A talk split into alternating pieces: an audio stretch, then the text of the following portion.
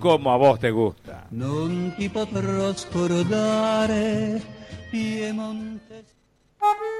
Desde la ciudad de Buenos Aires transmite AM690, K24 en radio, una radio como a vos te gusta.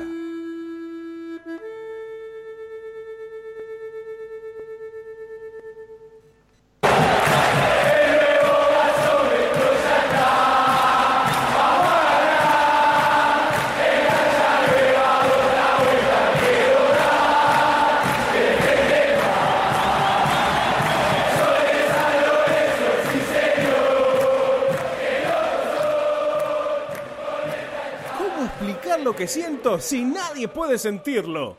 ¿Cómo explicar lo que vivo si nadie puede vivirlo? Boedo en mí, con la conducción de Alberto Espiño y la participación de Maxi García, Juan Pablo Acuña y Javier Brancoli. Boedo en mí, AM690, K24 en radio. Búscanos en la web am690.com.ar. En YouTube también nos podés encontrar AM690K24 en radio nos llamamos. También nos podés mandar un mail a boedoenmi1 gmail.com. Domingos de 22 a 23.30 tenemos nuestro espacio. Boedo está en vos, Boedo en mí.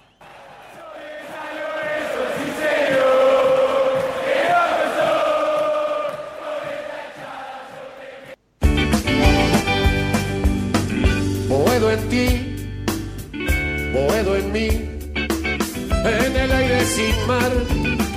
mis sueños de pan, donde todo se aclara y se vuelve al zaguán. Vivir sin vos, morir sin Dios, esquinazo al azar, soledad de llevar. Que gente de todo el país, de todo el mundo, eh, para este programa de Boedo en este domingo 7, no, hoy es 8, ¿no? 8 de noviembre de 2020. ¿Cómo estamos? Eh? Eh, me decía Cuña, eh, relajá. ¿Ustedes me escuchan, chicos? Perfecto, Perfecto. Eh, ganó San Lorenzo, gente querida de Bodomí, equipo de trabajo. Gran noticia para el fin de semana, la mejor noticia del fin de semana. la segunda es que Soso aparentemente no es un chamullero más como, como fue algún otro técnico como Almirón. Eh, Soso no muere con un estilo de juego. Ayer el director técnico demostró que aparte de buen lenguaje tiene algo más que importante. Tiene plasticidad y pragmatismo para entender que material tiene en el plantel pero muchas veces no se puede jugar como muchas veces tenemos en nuestras cabezas en teoría, en el juego, el ideal de juego que tiene Mariano Soso. A mí Soso me dijo y nos dijo a todos chicos que venía y que venía a plantear un estilo de juego donde la posesión del balón era lo prioritario, ¿eh? Eh, casi eh, una la prioridad número uno, casi un éxtasis para, el técnico de San Lorenzo. Eh, eh, que se vio ayer, por lo menos, que es un primer examen, fue el segundo, el de Argentino Junior había sido el, primero de la etapa, muy precario lo que se vio en la paternal, pero ayer se empezó a ver, por lo menos a mi juicio, algo diferente. A ver, eh, para hacer el examen definitivo no estamos, es el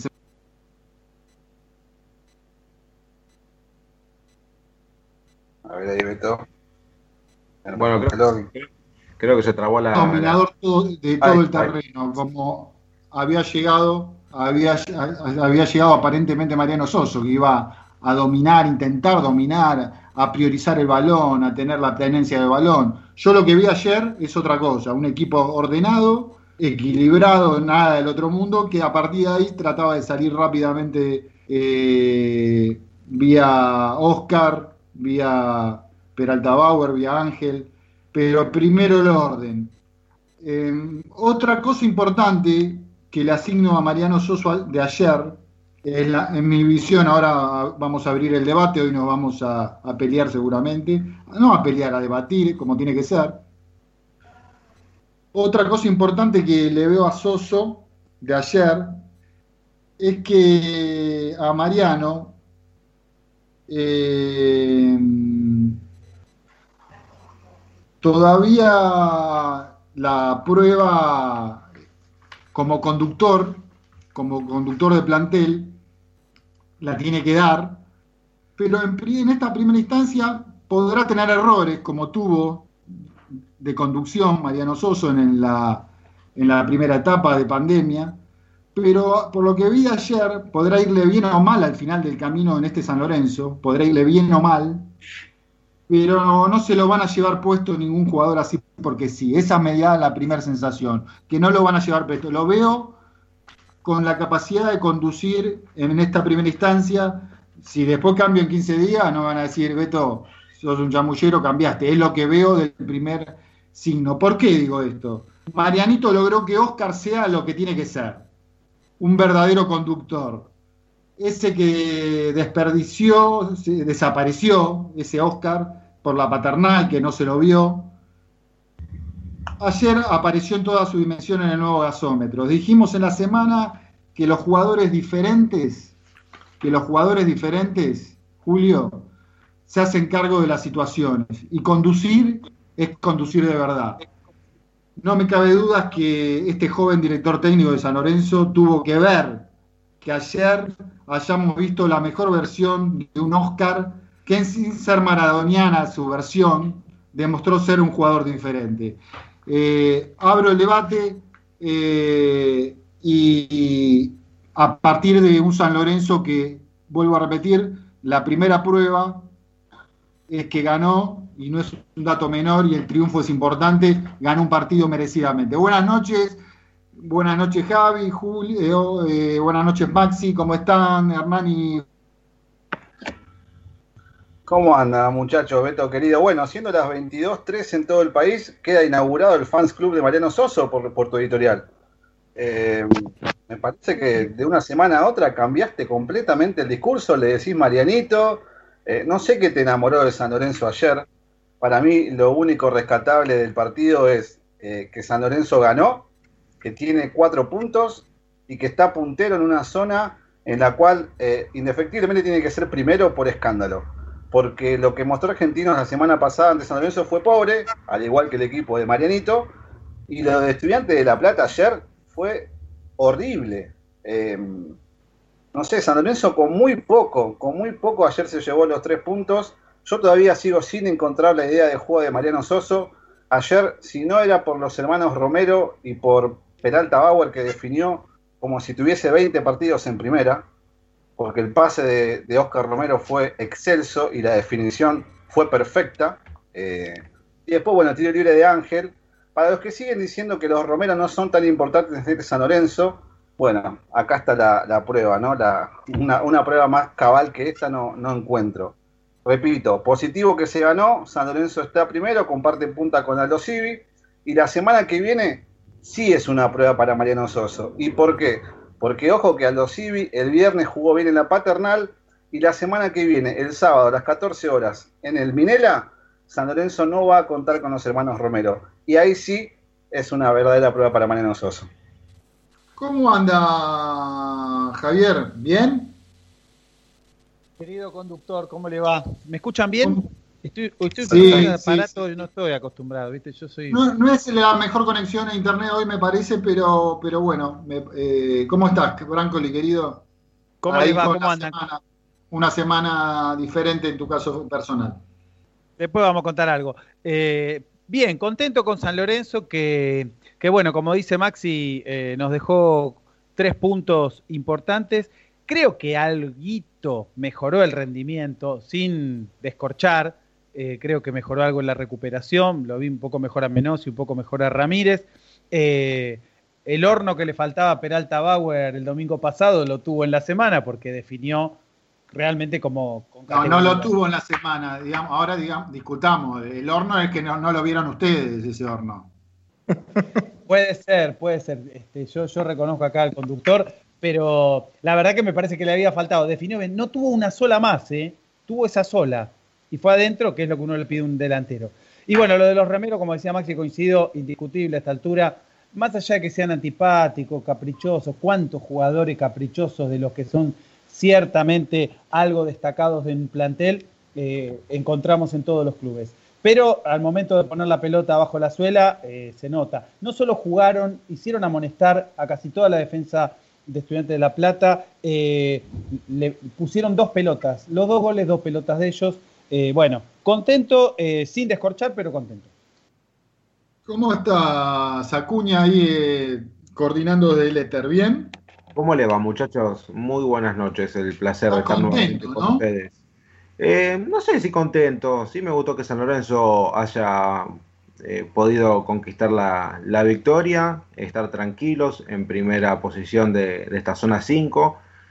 Eh, si bien hay cosas buenas como el nivel de los hermanos Romero que claramente te cambian el esquema de un partido, te cambian el carácter del equipo, eh, también hay muchas eh, cosas interesantes para resaltar. La saga central que está muy consolidada. Eh, a mi entender, San Lorenzo no extraña a Colochini, para nada con Donati y con el chico Gatoni.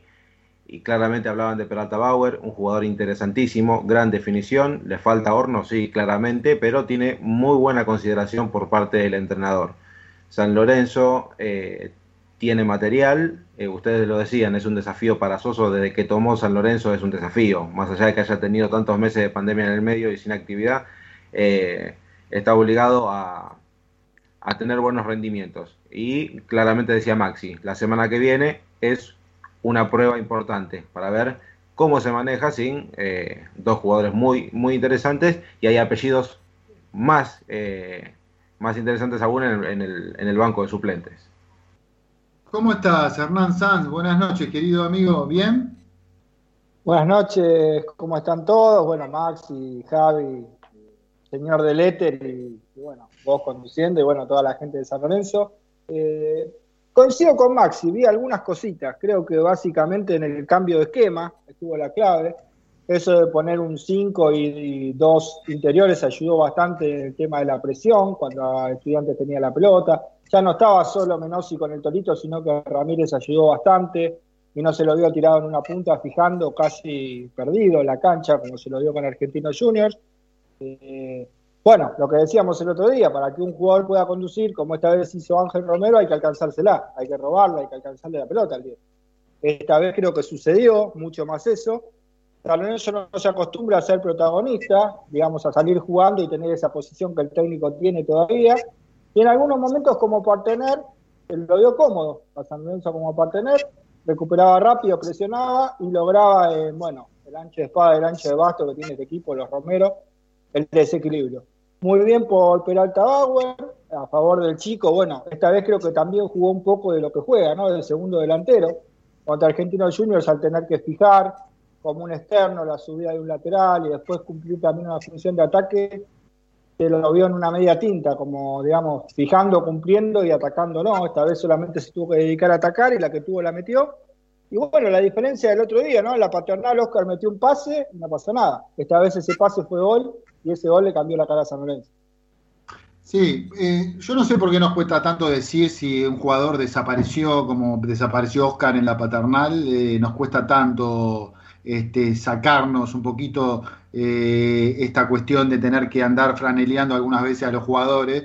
Este, ayer los primeros 25 minutos, eh, Estudiante de La Plata dominó en, parte territorial a San Lorenzo. Y, lo que defendió y el bloque defensivo y de mediocampo tuvo ordenadito, sin ser brillante.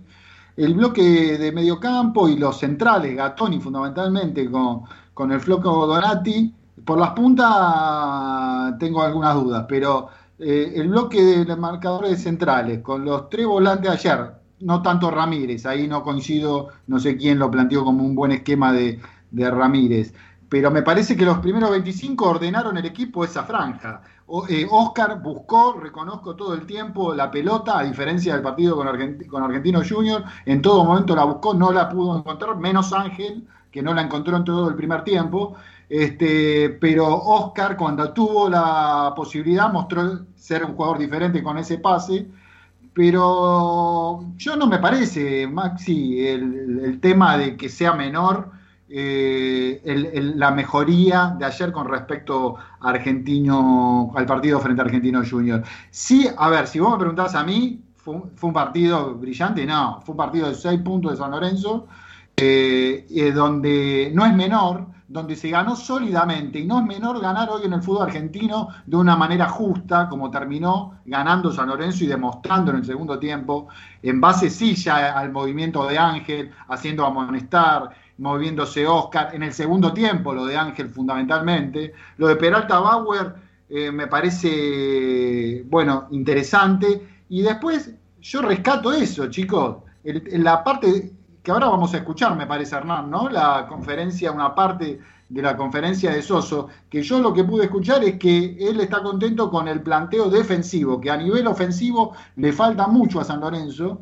y él lo está planteando, pero que está contento con el primer bloque defensivo. Y en eso no me parece que no es menor, Maxi. ¿Por, eh, qué lo.? Eh, no, no es que lo disminuís, pero lo ves como algo muy menor. No lo disminuyo, me parece que estás extasiado con lo que mostró San Lorenzo ayer. Y la verdad, comparto con vos, eh, comparto pocas cosas hoy con tu editorial y demás, pero los primeros 25 minutos, San Lorenzo no hizo gala de lo que, lo que pretende Soso, que es defenderse con la pelota. Sí se acomodó bien en la cancha, ocupó bien los espacios y buscó encontrar a estudiantes mal parados. Pero después eh, se sintió cómodo quizás entregando el protagonismo. Y a mí eso no es lo que me dijo Soso San Lorenzo tiene que ser protagonista en todo momento.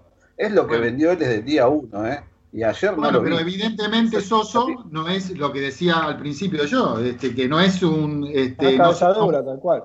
Claro, no, no, no vende una... O no, o no muere con una sola mirada y entendió el partido pragmáticamente de que Estudiante de La Plata tenía en la primera parte del terreno, eh, no la podía tener el balón San Lorenzo, y lo que hizo fue ordenar, tuvo, priorizó el orden defensivo, y lo tuvo, lo tuvo y no... Te va a servir ¿Cómo? Te va a servir con Estudiante de La Plata, pero vos dale la pelota a River, dale la pelota a Boca, dale la pelota a Lanús, dale la pelota a Vélez, a Talleres, y te van a pintar la cara. O sea, y mucho menos lo veo negativo siendo como local. San Lorenzo entregando la posición de la pelota, eh, posición en el terreno, defendiendo muy retrasado. a, mí la, la primera parte.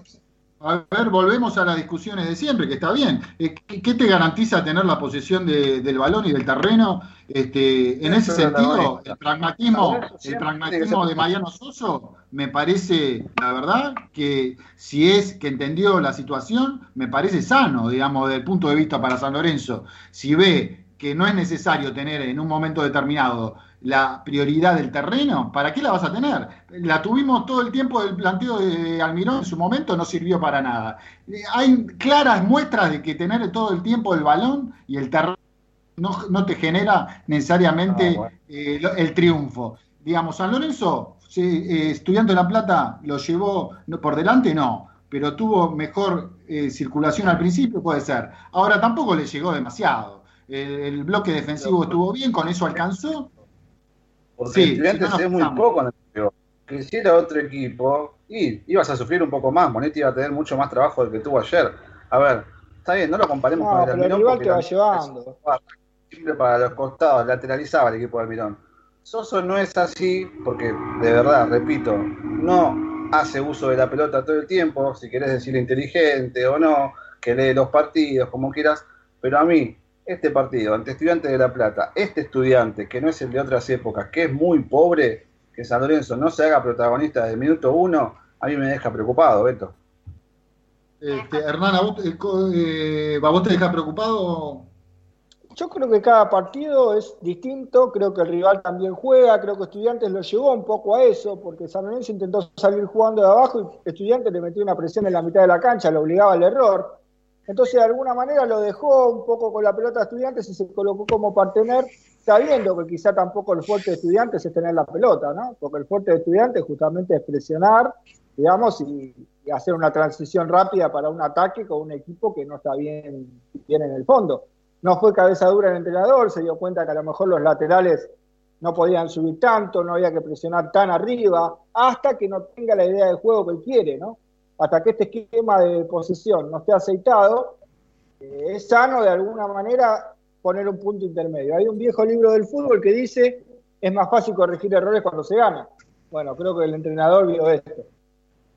Bueno, eh, Julio, no sé si, a ver, estás eh, nuestro querido Julio Pardo, eh, que hoy no sé si está contento, si está triste, no pude ver tanto fútbol a la tarde, estuvimos con Laura López acá en Barraca con el tema del auto. Está triste, Beto, está triste. Ah, está triste, pero, pero, él siempre está con optimismo, con buena onda, le pone para adelante. Julio, tenemos la primera parte eh, Julio querido, de la primera parte de lo que dijo el director técnico de San Lorenzo. Me parece, coincido con Hernán Sanz, este, que, mm, que, más allá de que usa el lenguaje y todo lo que muchas veces le critican, dice cosas el técnico de San Lorenzo. Dice, me dirá Maxi que ahora me volví eh, socista o no sé qué, pero no, es así. Este, me parece que algunas Me está copiando bastante el lenguaje. ¿eh? Yo en la, en la, conferencia de prensa lo voy a hablar bastante parecido le voy a decir la verdad, esto. ¿eh?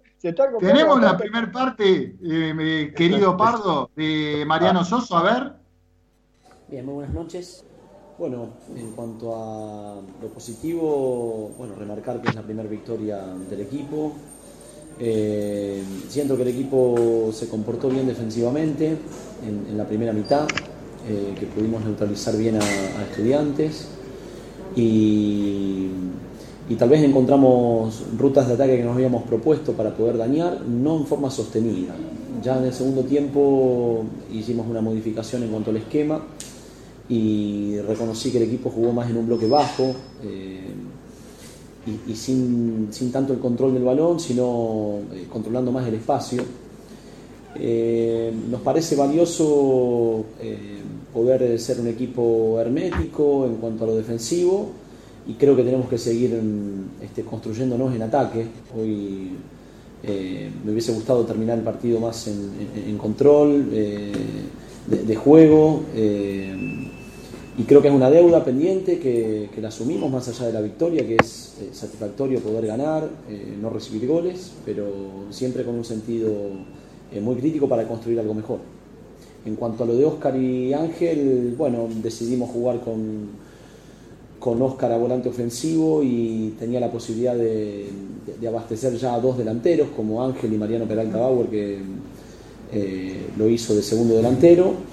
Eh, bueno, son futbolistas de, mucha importancia para nuestro proyecto, importante atribuir a, a un grupo de futbolistas que fue... Este, Hasta ahí era el querido Hernán, muy bien. Eh, bueno, me quedo con lo hermético con lo defensivo, con las deudas en la parte ofensiva. Eh, celebro que tenemos un tipo que por lo menos reconoce los errores. Lo que veo, ¿cómo? Que por lo menos reconoce los errores, sabe que el equipo no está eh, dando lo, mejor de sí eh, en cuanto a lo ofensivo. ¿no? Se, se dio cuenta que dice, asimismo, en otras palabras, dice que eh, San Lorenzo se hizo más controlador de los espacios que la tenencia del propio balón en una parte del partido. Eh, ahí te das cuenta que no es lo que, lo que, lo que pregona el técnico eh, en primera instancia. Sí, veo un tipo que... Si jugaba como, si jugaba como Lanús, ahora en cuatro partidos estaba fuera de San Lorenzo. si quería hacer lo que hizo con Lanús, sin tener aceptado el esquema y la parte ofensiva, cualquiera te va a hacer tres o cuatro goles. Entonces, ¿cuánto, cuánto tiempo de trabajo va a tener el entrenador si le ganan 4 a 1 o 3 partidos? Se va.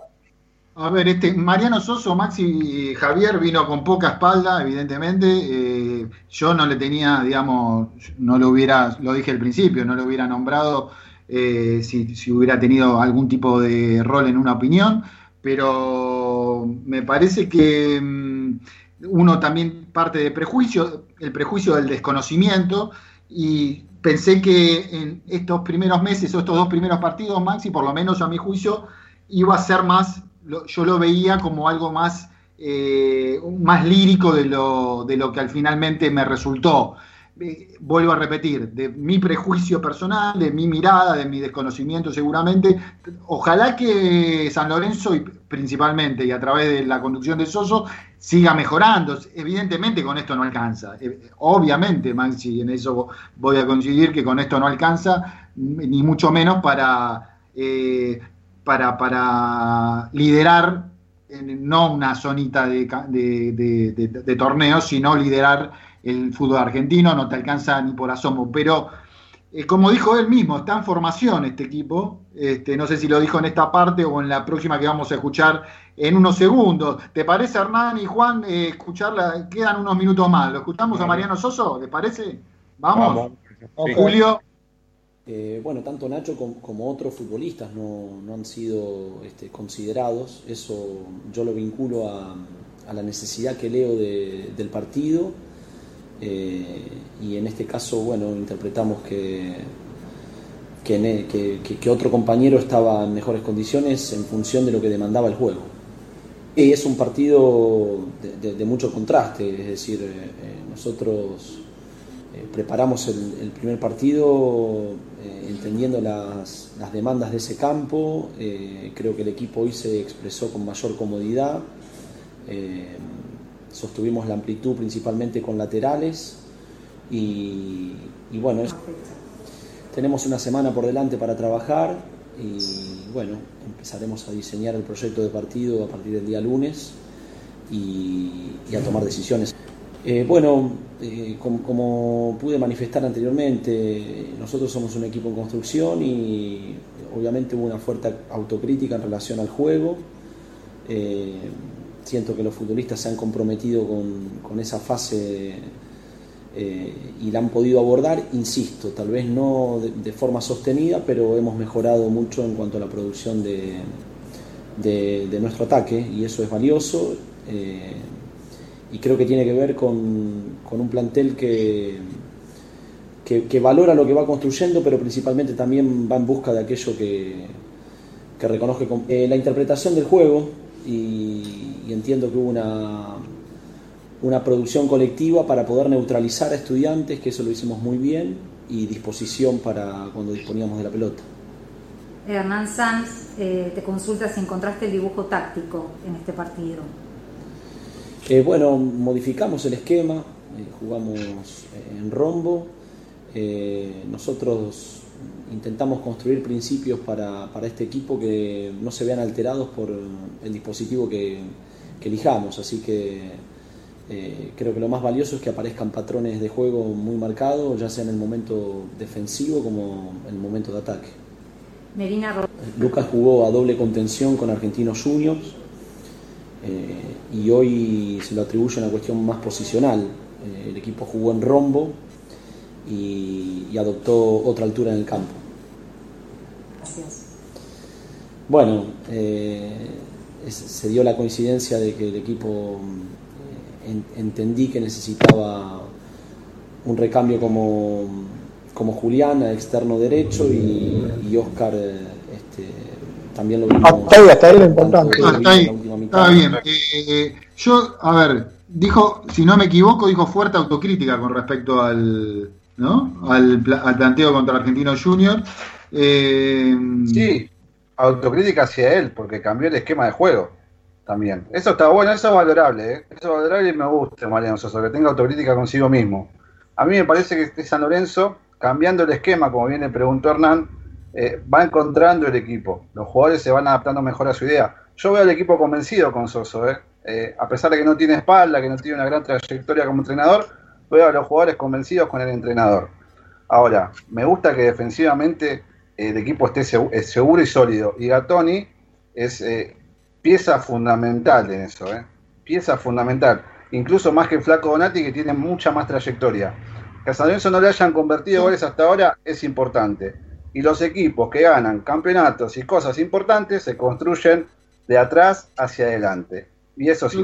Eh, la autocrítica, eh, Javi, no sé cómo lo interpretaste vos, que dijo el técnico, yo lo interpreto más que de, parte de la conducción, pero también tiene que penetrar en el plantel, porque si no hay una autocrítica de mayor compromiso en todo el plantel de los jugadores, de Oscar mismo, que se lo vio eh, buscando la pelota, buscando conducir. Me parece que hay. ¿Cómo lo, cómo lo leíste, Javi Brancoli?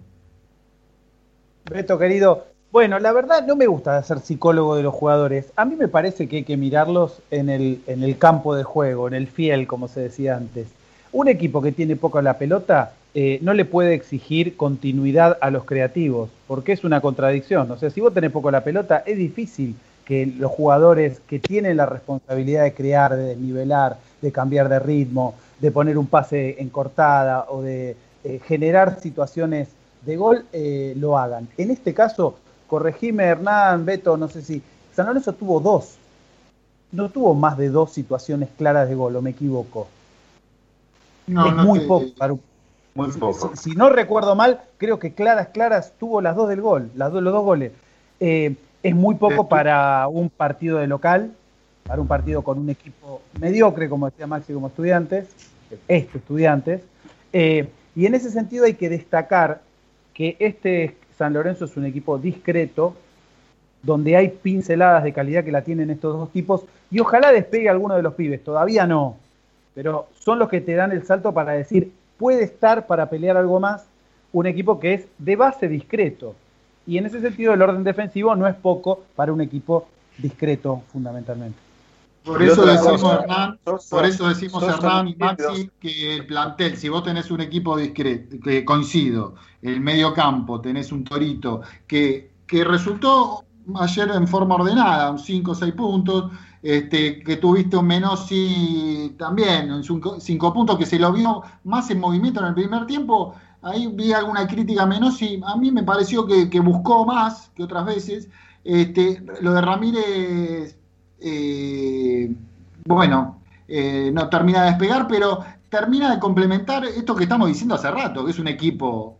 Eh, Soso dice en formación, Branco le dice discreto. Yo le digo que, no, no, rompe el molde el mediocampo ni el plantel en general. Obviamente, Oscar y, y, Ángel son arriba de la media. Pero me parece que podemos rescatar ante una situación limitada de plantel, Maxi, eh, algunas interpretaciones que consideramos de satisfactorias, ¿no? Hay que ver también cuál es el plazo límite para que Soso deje de decir que San Lorenzo está en formación, porque ya hace 12 semanas que está trabajando con el plantel, eh, una vez que se reanudaron los entrenamientos de la pandemia. Una vez dijo cinco partidos. ¿Cómo, Hernán? Ah, pero un técnico, una vez cinco partidos.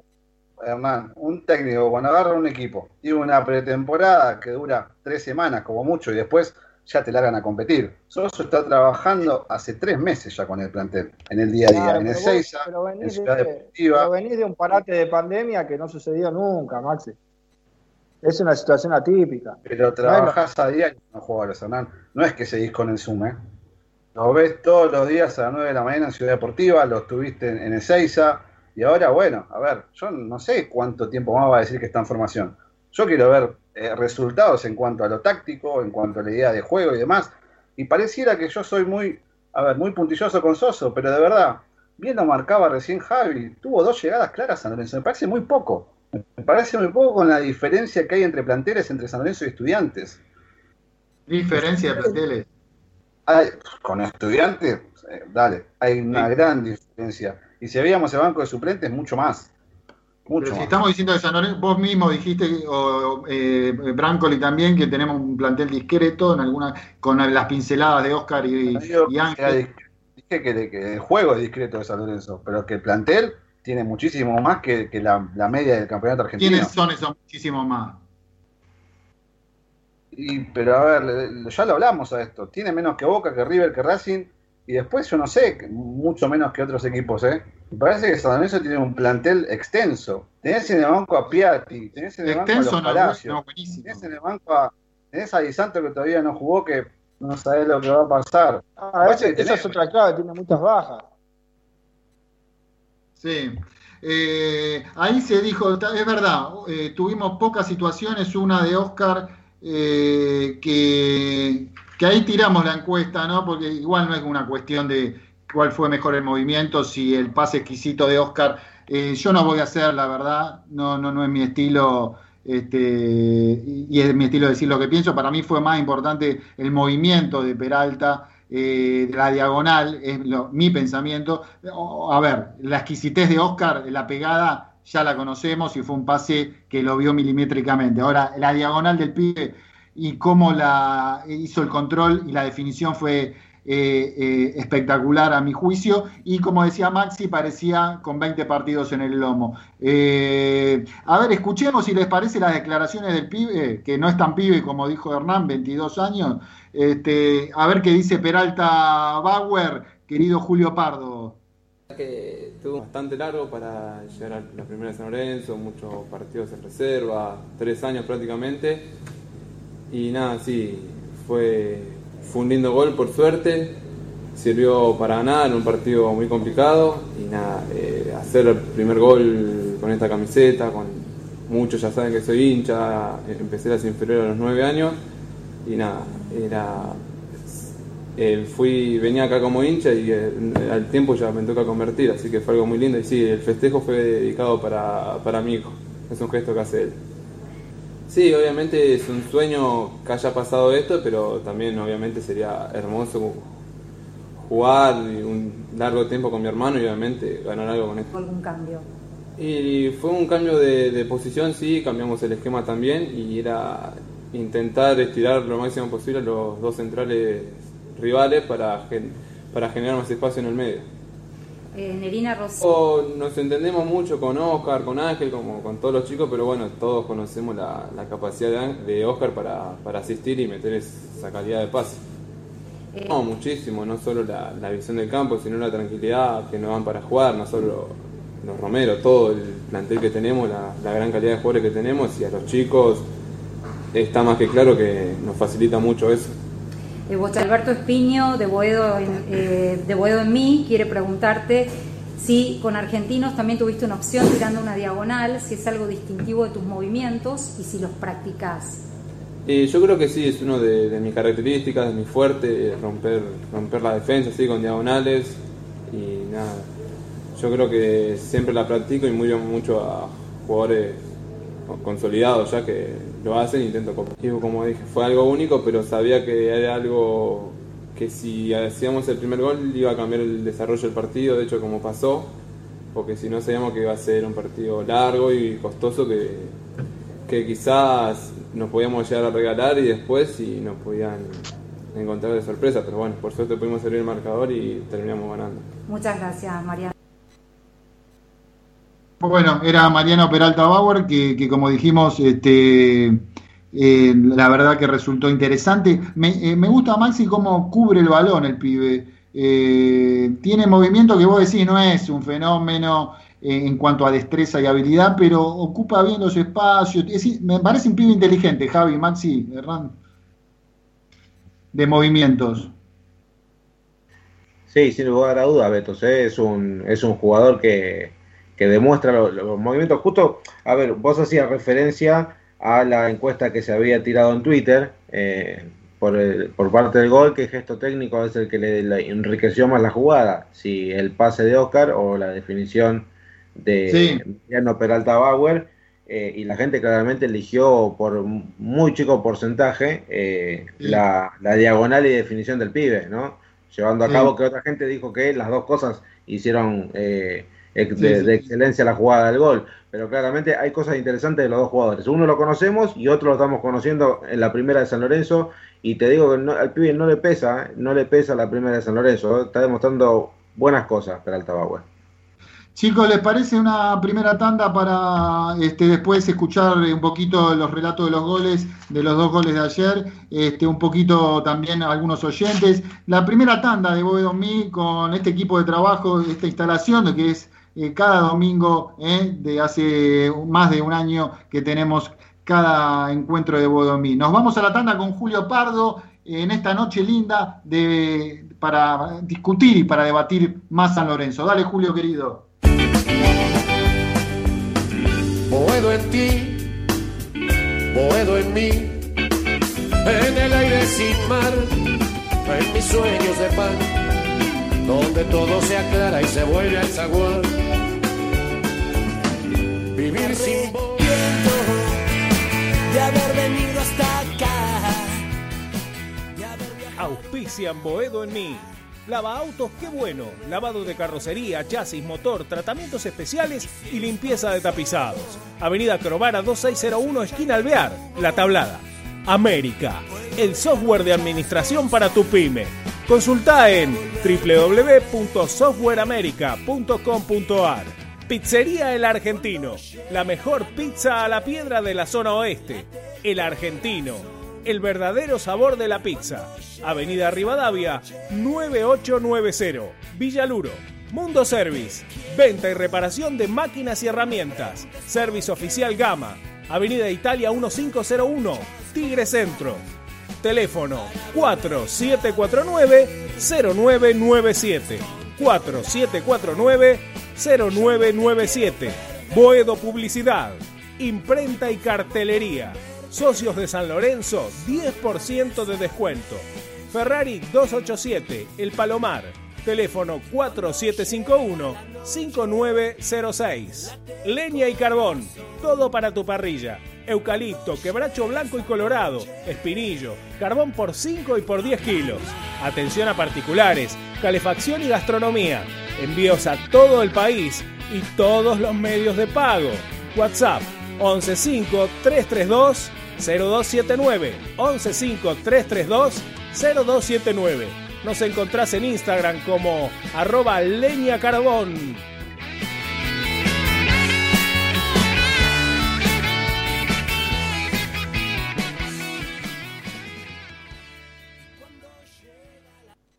Soy capaz de irme a la luna llevando la misma pasión, no sin antes darme el gusto de ver al cuervo campeón. Boedo en mí, el programa que escucha el Papa Francisco y se entera todo lo que pasa con San Lorenzo. Todos los domingos, de 22 a 23.30, por K24 en radio. Aquí va por la pelota esta el jugador Ramiro. Ya la entregaba para Oscar Ramiro. Ramírez. Se viene Ramírez, acompaña para adentro Ramiro. Por allá está Peralta Bauer. Oscar Ramiro, Oscar está habilitado, Peralta, Peralta, y esto vale, vale, vale, vale, cantalo, cantalo, cantalo, cantalo, cantalo, cantalo, cantalo, cantalo. ¡Gol!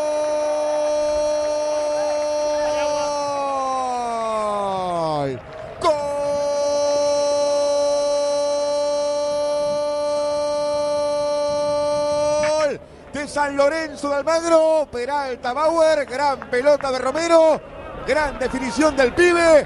Señoras y señores, gana San Lorenzo de Almagro por 1 a 0. Imagino que primer gol en primera. San Lorenzo 1, Estudiante 0. Por esto la gente ama a los Romero. No aparecen muchos, pero cuando lo hacen, tienen una clase, una categoría, una calidad, porque él lo vio y no sé cómo. ¿eh? Cómo picaba, cómo hizo la diagonal. Peralta Bauer en el control. Boedo en ti Boedo en mí. Hola, buenas noches, amigos de Boedo en mí. Habla Carlos Riera del barrio de Boedo. Bueno, quería hacer un pequeño comentario sobre el partido de ayer de San Lorenzo, del triunfo. Eh, lo vi muy bien al equipo a partir de los 10-15 minutos del primer tiempo. Eh, Monetti sin trabajo, la línea de cuatro muy firme, Gatoni mucha categoría. En medio campo me parece que levantó mucho Menosi y el Torito Rodríguez. Y adelante también, bien el pibe Peralta Bauer y bien los Romero. Eh, a mí particularmente no me cierra lo de Ramírez. No, no. No sé por qué no se prueba ahí o con alguno de los dos Palacios o otra alternativa. No me cierra Palacios. No me cierra, perdón, este Ramírez. Bueno, creo que se puede confiar en el equipo un poquito más. Eh, vamos a ver en partidos un poco más difíciles, a ver qué pasa, pero le tengo fe al equipo, le tengo fe. Eh, muchachos, muchos saludos, les mando, abrazo. Saludo para todos los cuervos. Soy Andrés Almada, presidente de la Peña San Lorencista, Los Cuervos del Fin del Mundo de Ushuaia. Y sí, vi el partido, me pareció que está progresando San Lorenzo, eh, jugó un poquito mejor. Igual necesita mucho trabajo. y después lo que vi que realmente los dos pibes Romero son eh, distintos a todos. Esos nos van a dar algún, muchas satisfacciones y esperando ahora que se le dé la oportunidad a Piatti para ver en qué nivel futbolístico está. Así que bueno, un saludo grande y un gran abrazo para todos los cuervos, desde Ushuaia en el fin del mundo. Hola, buenas noches para la gente de Boedo Mi, eh, Gustavo de Lugano. Eh, sobre el partido de ayer, eh, se mejoró con respecto al partido contra Argentino, se mejoró, no fue una gran cosa, pero bueno, se mejoró, se dio un paso adelante, digamos. Así que bueno, los dos goles, dos golazos, buena definición del chico Peralta Bauer, gran pase de Oscar y el segundo gol un tiro libre muy bueno de Ángel. Así que bueno, eh, ahora jugar en Mar del Plata y tratar de, ganar. Así que ah, vamos a ver los cambios que va a hacer porque obligadamente va los dos paraguayos no van a estar, así que vamos a ver a quién pone en esos lugares. Así que bueno, saludo para toda la gente de Boedomí. Buenas noches amigos de Boedomí, mi nombre es Marcelo Vicari Banfield. Primero quería expresar, bueno, eh, que me pone muy contento que haya ganado San Lorenzo, el primer partido oficial a cargo de Mariano Soso. Eh, segundo, bueno, eh, no, no sé si alguno de los jugadores haya, para mí, haya pasado los seis puntos de rendimiento. Eh, lo veo siempre como al equipo que puede dar un poquito más y no, no da, no da, no da. Daba la impresión por momentos que si apretaba el acelerador hubiésemos conseguido algún gol más, pero bueno, fue expectante hasta que bueno, surgió ese tiro libre que, terminó definiendo el partido. Bueno, eh, expectante ahora a la espera de estos dos próximos partidos, creo que en los cuales no van a jugar eh, los paraguayos y ver qué pasa eh, con el equipo sin ellos. Bueno, un abrazo grande y bueno, espero que San Lorenzo levante un poquito más. Hola, soy Mores, soy hincha fanática de San Lorenzo. el otro día vi el partido, jugaron muy bien todo el equipo, sobre todo los romeros, unos fenómenos, y me gustó mucho el tiro del libre al ángulo Besos, saludos a todos. Hola Beto, hola equipo, habla Rolo de Parque Avellaneda. Eh, bueno, contento por el triunfo de San Lorenzo, eh, porque cuando gana San Lorenzo uno está contento siempre. Sea como sea, para mí el trámite del partido es mejor si juega bien, ¿no? Y bueno, de eso se trata. Eh, no jugó bien, lo veo medio confundido al técnico, eh, vino con un 4-3-3, jugamos un 4-2-3-1, ayer puso un 4-3-1-2, eh, los cambios para mí no los hace bien, Piatti tiene que jugar, ayer era un partido ideal para que juegue Piatti, 2 0 con un jugador menos, hace un cambio y entra Rojas a jugar de doble 3, Rojas de volante por izquierda, no sé, ese era un lugar para que pueda ocupar Piatti tranquilamente, jugando tranquilo, con el equipo ganando. Eh, así que lo veo un poquito confundido. No, hasta ahora no mostró nada San Lorenzo.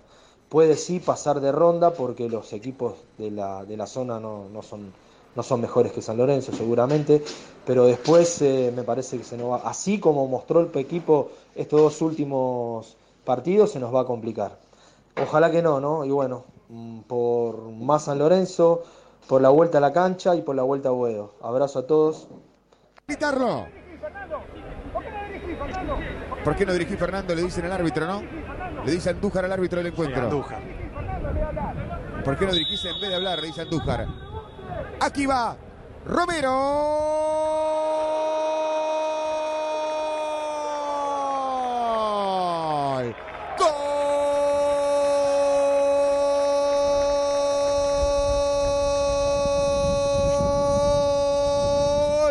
San Lorenzo, golazo de Romero, le pegó Angelito. Señoras y señores, dos para San Lorenzo, cero para Estudiantes. Los Romero te ganan los partidos, te dicen los hinchas de San Lorenzo. Y bueno, hoy tienen razón. Oscar por el pase gol y Ángel por este golazo. Era sabido que... Boedo en ti, Boedo en mí en el aire sin mar, en mis sueños de pan, donde todo se aclara y se. Los relatos. Después vinieron los cambios, chicos. Este, muchos recambios, muchos cambios. Le preguntaron el tema de Piatti. Este, yo pensé que iba a entrar Piatti, ¿no? Pero no sé qué está pasando ahí, ¿eh?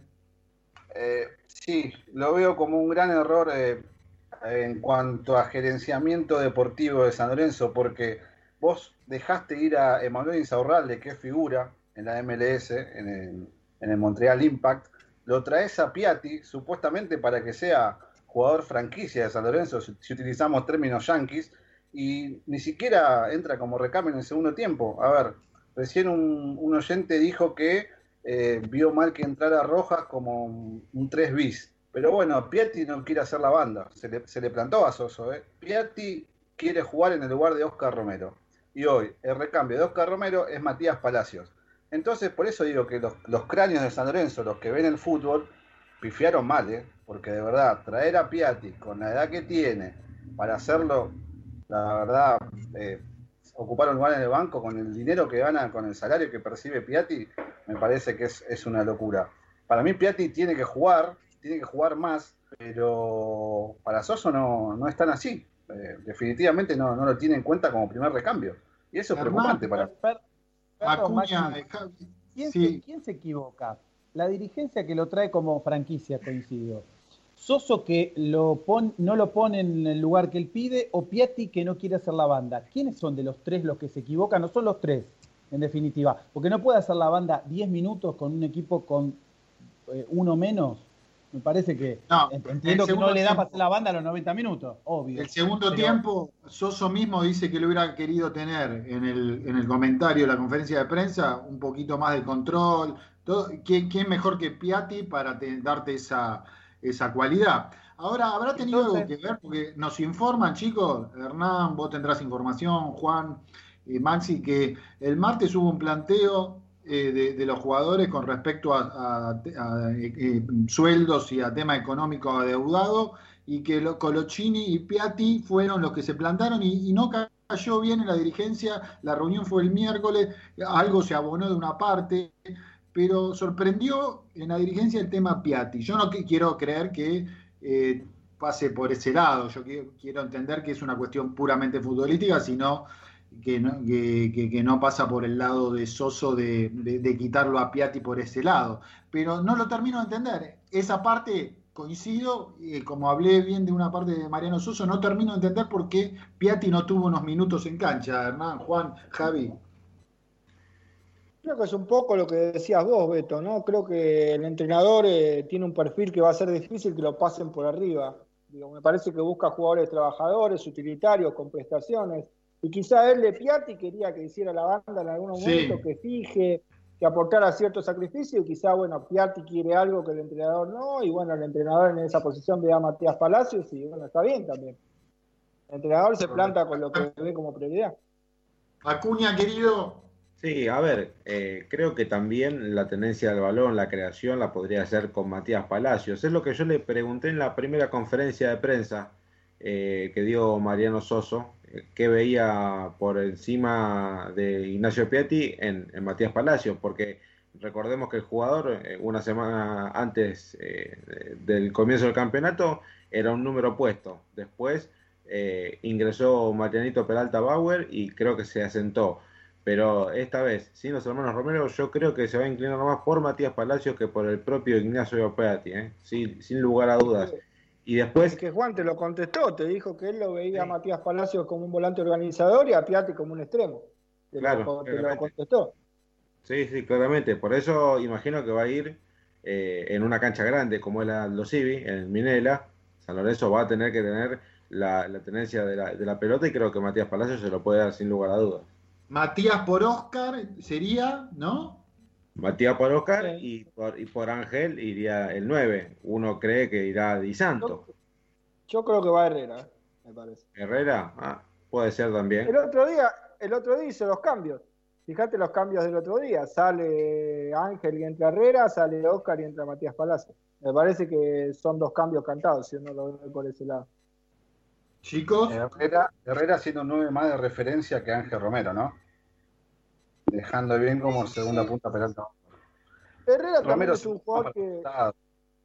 ataca muy bien los espacios, Romero también, eh, Herrera también. No es solamente esos nueve tanques, por ahí fijadores como Leandro Díaz o como Di Santos. También es un jugador que ataca muy bien los espacios, se mueve muy bien por todo el frente de ataque. No tiene claramente la calidad en traslado de pelota que tiene Ángel Romero, ¿no? Pero es un jugador que puede atacar muy bien los espacios.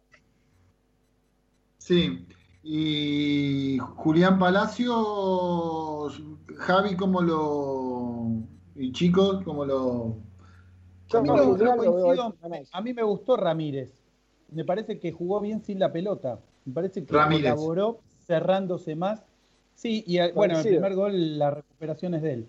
Eh, el, primer pase no es destacado, pero me parece que colaboró más y que favoreció la recuperación, eh, sobre todo en el primer tiempo. Eh, creo que esa función quizá la podría cumplir Julián Palacios.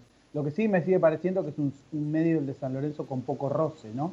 Con poca pierna fuerte, con poca eh, prestancia física para con Menosi, con el Torito que tampoco es un jugador de un gran despliegue. Eh, bueno, Ramírez es un tipo que tiene recorrido, pero creo que para todos nos parece que es el problema. No entiendo el rombo de el rombo de Soso, digamos. Yo vi un triángulo no sé, es un problema de geometría esto probablemente, este, pero yo no vi un rombo, yo vi esos tres agrupaditos atrás que me parece que cumplieron, pero después le faltó juego. Es la manta corta de la que siempre se habla, ¿no? Claro. Sí. Por, eso digo que el partido ante los Civi, ante los es fundamental la semana que viene, porque el que gana ya empieza a cortarse ahí en, en, el liderazgo. No puede perder. Eh, parece, no, no es de equipo chico, porque, pero no hay que ir desesperado a Mar del Plata. La idea es, obviamente, ganar, pero si eh, eh, ustedes piensan que un empate es un mal negocio en Mar del Plata. No, sin duda que no. Para mí no.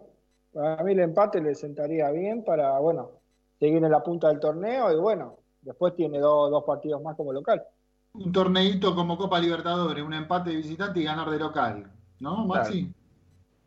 Coincido totalmente. Sí, sí, y me parece que por lo visto de, Aldo Civi el, viernes en la paternal, me parece que un empate de este San Lorenzo, eh, la verdad que no, no veo mal el punto, traer ese puntito de Mar del Plata. no dijimos tanto, no, no, hablamos tanto, algo dijiste vos, Maxi, eh, de la clave, clave, dentro de un, de un equipo seis puntos, que, no, que ya no, no, no es que nos seduce absolutamente, eh, la, la dupla de marcadores centrales. ¿eh? Fundamentalmente lo de Gatoni, obviamente, por la alegría de que un pibe nacido en la cantera de San Lorenzo y con esa prestancia, yo tenía como uno no necesita ver, ¿viste? Pero todavía tiene que dar exámenes, pero está ya, ayer jugó con el grandote, ¿cómo se llama el de estudiante que juega en Atlético? Díaz, Leandro Díaz. Un día que mañero, que te pone los codos y el pibe estuvo a la altura. Y Gatoni, que te acompaña, que, no se pone nervioso casi nunca, que, está, que, es un tipo efectivo. Y la verdad que la dupla central eh, eh, dio, ese respaldo necesario que parece que es, menor, pero es muy importante, Javi. Sí, eh, me parece que quizás en un juego de más dominio y más ofensivo, eh, no sé quién es el primer pase en San Lorenzo. Vieron que la salida es esa salida extraña de los jugadores casi al borde del área chica, jugando con el arquero. No me da plena seguridad. A lo veo un poco más dúctil, eh, no tanto a Donati, eh, pero no, no juegan con mis coronarias en un partido decisivo y esas salidas arriesgadas este, desde abajo, no le veo a los centrales de San Lorenzo el primer pase claro. Es más, Donati revolea más de una vez. Eh, después lo veo bien de arriba, firme atrás, no les hicieron goles los dos primeros partidos, pero bueno, la limitación la veo eh, en, el primer pase para el armado de la jugada. Mm. Sí, eh, yo coincido, coincido, creo que bueno, Donati revolea mucho. Justamente lo que decíamos al principio, el entrenador busca esa salida hasta la mitad de la cancha, tranquila, con la posesión del balón, buscando espacios, pero el equipo todavía no lo encuentra. Eh, sí celebro, como decía Javi, coincido con lo de Ramírez, creo que Ramírez en esa función de interno rinde muchísimo más, tirándose a la izquierda y abriéndose al medio, generando ese juego. Eh, es el generador sin duda del primer gol de San Lorenzo junto con Romero, que da el pase, porque el movimiento de Ramírez es muy bueno. Eh, sigo sin encontrarle el sentido a la posición de Menos. Creo que de recuperador no, de interior tampoco rindió. Creo que le daría muchas prestaciones al equipo Julián Palacios en esa función de interior eh, sobre Lucas Menossi, pero bueno, son ideas mías. Y, y el crecimiento de Ramírez y lo celebro. Chicos, eh, matizamos un poquito con, hace bastante que no hablamos del tema del básquet en San Lorenzo. Eh, estamos comunicados con el amigo eh, Cristian Sánchez, que también es periodista, juega en juveniles en San Lorenzo y ha salido en Buedo a mí en varias ocasiones. ¿Cómo estás, Cristian, querido? Buenas noches. Hola, Beto. Un saludo a la mesa. ¿Cómo andan todos? ¿Cómo anda este San Lorenzo a nivel básquet que que bueno, había revolucionado el mercado y, aparentemente, bueno, eh, uno no lo sigue tanto en lo personal, pero eh, ¿cómo es el momento actual de San Lorenzo? Describinos un poquito la situación actual del básquet, de la disciplina en San Lorenzo, Cristian. Y hay que ver dos lados. Por un lado, los resultados, que San Lorenzo viene golpeado de perder, la semifinal de la Basketball Champions League contra Quinza, que resultó campeón, y por otro lado eh, está en un proceso de reconstrucción donde tiene siete, siete refuerzos nuevos, tiene un nuevo entrenador, o sea que está en un proceso de adaptación también como el fútbol. ¿Cómo le fue en cuanto a resultados eh, concretos se refiere estos últimos días? Ha jugado con Argentinos de Junín, ¿no es cierto? Sí, sí, eh, jugó sábado y domingo porque se juega en las nuevas burbujas de a dos, fechas, dos, dos días seguidos y perdió contra Obras eh, por un punto. El sábado se le, escapó, del partido y no más, un partido de menos a más, la verdad, que están como adaptándose, conociéndose los jugadores, hay mucho americano, un ecuatoriano, están como adaptándose y creciendo de a poco. Y ganó ayer eh, contra Argentino de Junín por dos puntos, 80-78, en un partido también cerrado, pero que, lo supieron llevar adelante. eh, ¿Cómo? Vos estás hablando de que ¿Es un año de transición, pensás, este San Lorenzo en cuanto al básquet? Porque viene de ganar todo, todo lo que juega, ganó con Lamas, ganó con García, no le fue bien con el, con el ex instituto, y pareciera que con este nuevo proceso de rearmarse y demás, este año puede ser que, se relaje en ese sentido. Sí, realmente no, porque los refuerzos que trajo son de muy buena calidad, muchos que pasaron por el NBA incluso. Entonces, sí, con un entrenador que es el entrenador asistente de la selección argentina. Eh, entonces, Silvio Santander. Entonces, se espera mucho del equipo, se espera realmente mucho, eh, porque es una gran inversión también. Entonces, quizás los primeros partidos sí sean más de probar sistemas, como ya hizo en los partidos, cambiar muchos jugadores, porque hasta en el banco tiene muy buen nivel. Entonces, creo que está encontrando el equipo, el entrenador. Mirá, yo tenía entendido, está bien la pregunta de Maxi y la contestación de Cristian Sánchez, de que era un año de transición, de que las incorporaciones no iban a ser de alto nivel, pero lo que dice Cristian es otra cosa, nos dice que San Lorenzo sigue apostando, ¿no, es cierto, Cristian? Sí, sí,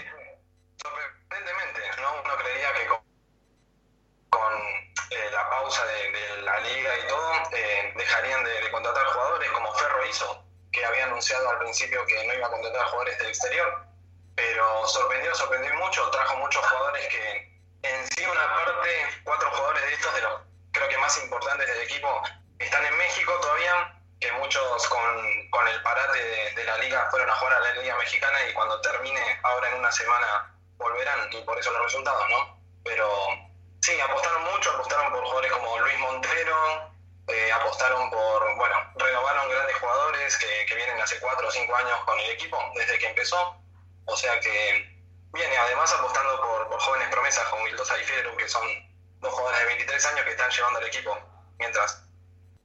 Interesante lo que está comentando Cristian. ¿Alguna pregunta, chicos, para Cristian Sánchez? ¿Cómo está el Penca ahí, Cristian? ¿Cómo lo ves? Y, el Penca está en, Fuerza Regia, en México, junto con, ah. Romano, eh, Nicolás Romano creo, y están, están jugando la semifinal de, del básquet mexicano. Eh, creo que está, no está jugando muchos minutos, creo que 20, 20 más o menos por partido, pero y todo sigue así, él, él es un jugador que está más allá de las estadísticas, es un líder, y eso es lo que le está faltando a San Lorenzo. Uno encuentra que un chico de 23 años y él tiene que tiene 30, tiene un paso corto por la selección, que es cinco veces campeón de la Liga Nacional, es lo que le falta a San Lorenzo, pero, pero está bien, está bien. ¿Y en calidad de que fue a México? ¿Fue cedido? ¿San Lorenzo tiene algún rédito económico o algo por el estilo? Porque ese es un jugador franquicia para San Lorenzo. El capitán. Es difícil pensar en un rédito económico porque el equipo que tiene San Lorenzo eh, en el papel, en los nombres, parece muy superior a todos. Eh, es difícil pensarlo ya desde hace años. Pero si, si gana, supongo que sí. Si gana todo lo que tiene propuesto de ganar la próxima Basketball Champions League y la Liga Nacional, supongo que sí. Pero tiene que ganarse o sí. Mm. Cristian, te pregunto por tu faz personal, eh, deportiva, seguís allí en juveniles, ¿no es cierto? Sí, exactamente. ¿En, en qué división estás? ¿Estás en San Lorenzo? En juveniles, sí. Ahora como con el parate de la, de la pandemia y todo, eh, se desplazaron un año las, los límites para jugar de cadete a juvenil y seguiría siendo juvenil yo, pero sí. Bárbaro. Cristian, ¿algo para agregar de lo que viene en cuanto a partidos, en cuanto al planteo del básquet en San Lorenzo? Y San Lorenzo va a seguir con estos resultados, se va a seguir encontrando, encontrando el equipo porque son muchas incorporaciones, quizás jugadores de, de 30 años, en algunos casos que ya tienen mucha experiencia, pero que se van a ir adaptando de a poco, van a haber muchos cambios, va a haber mucha rotación, entonces quizás no sean los mejores resultados a corto plazo, pero para largo plazo San Lorenzo tiene equipo para ganar todo. Pero lo próximo que se viene en cuanto a partidos, ya hay la programación. Eh, la verdad que no, todavía no, no, To- no están. Todavía no está. Cristian, Cristian querido, eh, eh, gracias por esta participación tuya. eh, la vamos a mantener más asiduamente. interesante, interesante porque pensé que San Lorenzo se estaba eh, desmantelando en forma estrepitosa y vos nos diste otro, otro pantallazo. Eh, eh, gracias por, por esta participación, Cristian. Gracias a ustedes y un saludo a todos los escuchantes. Un abrazo enorme. Era Cristian Sánchez, eh, eh, nuestro hombre de básquet de San Lorenzo, juvenil en las canteras del Club Atlético de San Lorenzo. Julio Pardo, querido. Boedo en ti, ¿Julio? boedo en mí. Eh, la idea era un poquito de más. Sí, Maxi. Firme la información, Cristian. Aparte nos trajo, nos trajo data que, a ver, yo no, no, no sigo demasiado el básquet, no lo tenía en cuenta, pero esto del, del Penca Aguirre en México no, no lo tenía en el radar, ¿eh? Y no, no entendí la pregunta, yo le quise preguntar si San Lorenzo cobró un préstamo al equipo mexicano o algo por el estilo. Yo quiero imaginar que sí, no vas a prestar a tu figura eh, por tanto tiempo y, y- y no vas a recibir nada a cambio. Pero bueno, eh, la verdad que lindo bloque de básquet. eh, calculo que ahora con, el, con la vuelta a la actividad de varios deportes eh, de San Lorenzo, como el futsal y demás, vamos a seguir teniendo información y mucha en cuanto a, los deportes de, de- San Lorenzo. Sí. Tema vuelta a Boedo, gente. Em, a ver,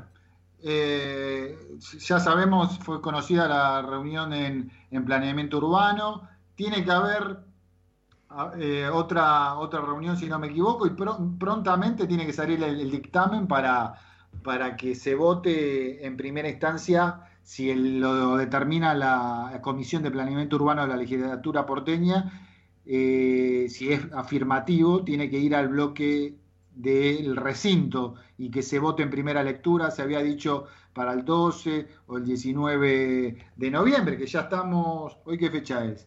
Eh, 8.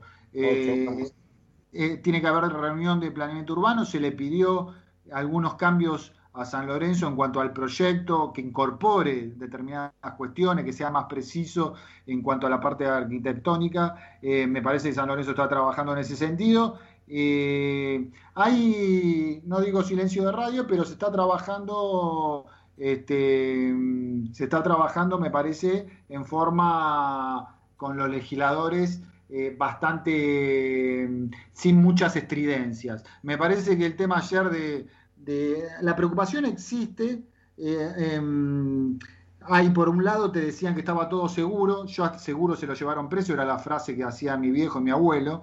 Este, yo hasta que no se vea la votación en el recinto en doble eh, con la doble lectura y no, no estoy tranquilo. Pero, pero bueno, eh, yo había dicho la semana pasada la cuestión de que es raro que el macrismo no levantó el proyecto y lo presentó la oposición, que es minoritaria en cuanto al frente de todos, cuando vos querés aprobar un proyecto, vas con todo y eh, el macrismo es mayoría absoluta en ese sentido.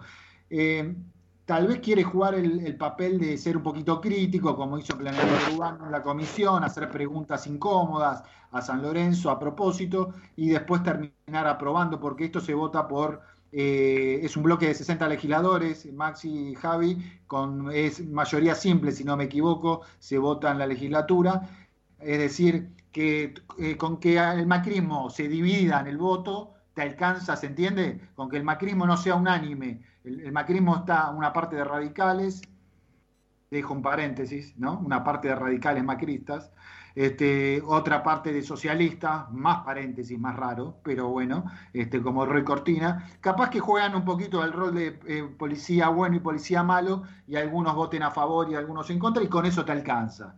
Este, si ese es el acuerdo, firmo mientras sea para que San Lorenzo tenga la resonificación, firmo. Eh, no sé si ustedes tienen algo más al respecto, chicos. Beto, sí, porque nos está escuchando Marcelo Culota, a quien le mandamos un gran abrazo a la distancia.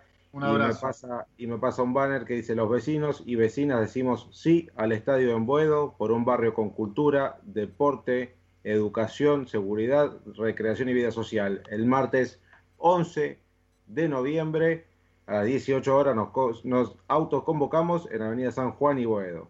Así que sí, a, a, las 18 horas.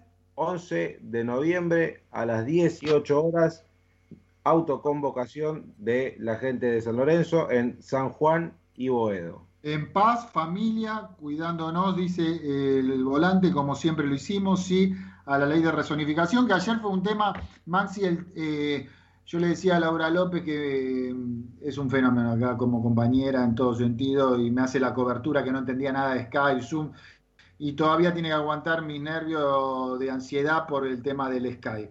Este, pero le decía a Laura López, ¿qué le decía con respecto a este tema? De que la memoria ya me viene los pronto cumplo años, ¿eh? Usted a ver si se, la semana que viene.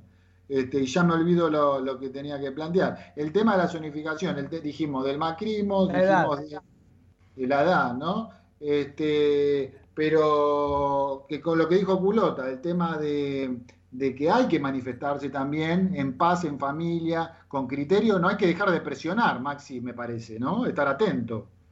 No, claramente, como lo venimos diciendo siempre, eh, San Lorenzo en ese sentido creo que marca tendencia. Yo tenía entendido, eh, Juan Piquerido, que también había una autoconvocatoria para el 19 de noviembre, eh, también en San Juan y Boedo, pero sí, obviamente no hay que quedarse quietos, no hay que ser pasivos ni nada por el estilo. San Lorenzo tiene que presionar y como siempre, en paz, en familia, respetando. Y la verdad que no hay mejor presión que esa. No hay mejor ah, presión esto de la memoria, que me fallaba, lo que quería decir Hernán, lo que hablábamos era que ayer la foto del plantel con la bandera sí a la resonificación, eh, a mí no me gustan las cuestiones conspirativas, de entender todo, en todo conspirativo, pero que esa foto no salga en primer plano en, la transmisión de televisión, qué sé yo, raro, eh, ¿lo notan raro o, no hay que hacerse la cabeza, gente? Y un poco y un poco poco y un poco, claro. Yo creo que ahí el presidente tendría que levantar el tubo y, apretar un par de orejas, ¿no? Un tironcito de oreja para la televisión. Ah, no, estaba en el cumpleaños de Maradona todavía. Ah, no, ya pasó, perdón. Este, pero la, cuestión es que, Javi, eh, es imprescindible que la ley salga.